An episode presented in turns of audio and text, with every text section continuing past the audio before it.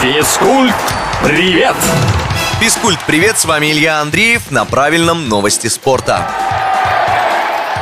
Андрей Рублев стал вторым на турнире в американском Цинциннати. В финале россиянин уступил немецкому теннисисту Александру Звереву, который не оставил нашему спортсмену шансов и без проблем выиграл матч за 59 минут.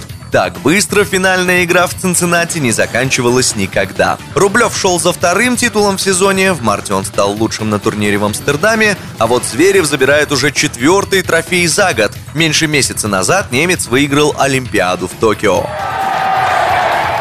Петр Ян вернется в UFC осенью. О подписании нового контракта с промоушеном боец рассказал в своем инстаграме. Россиянин проведет реванш с американцем Алджумейном Стерлингом, которому проиграл в марте из-за дисквалификации за использование запрещенного приема. Встреча пройдет в Абу-Даби 30 октября.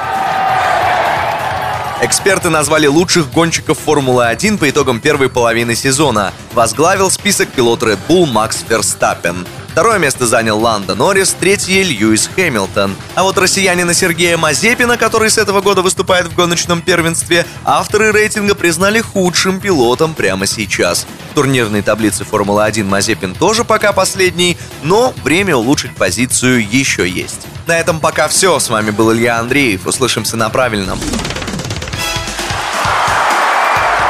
Физкульт, привет!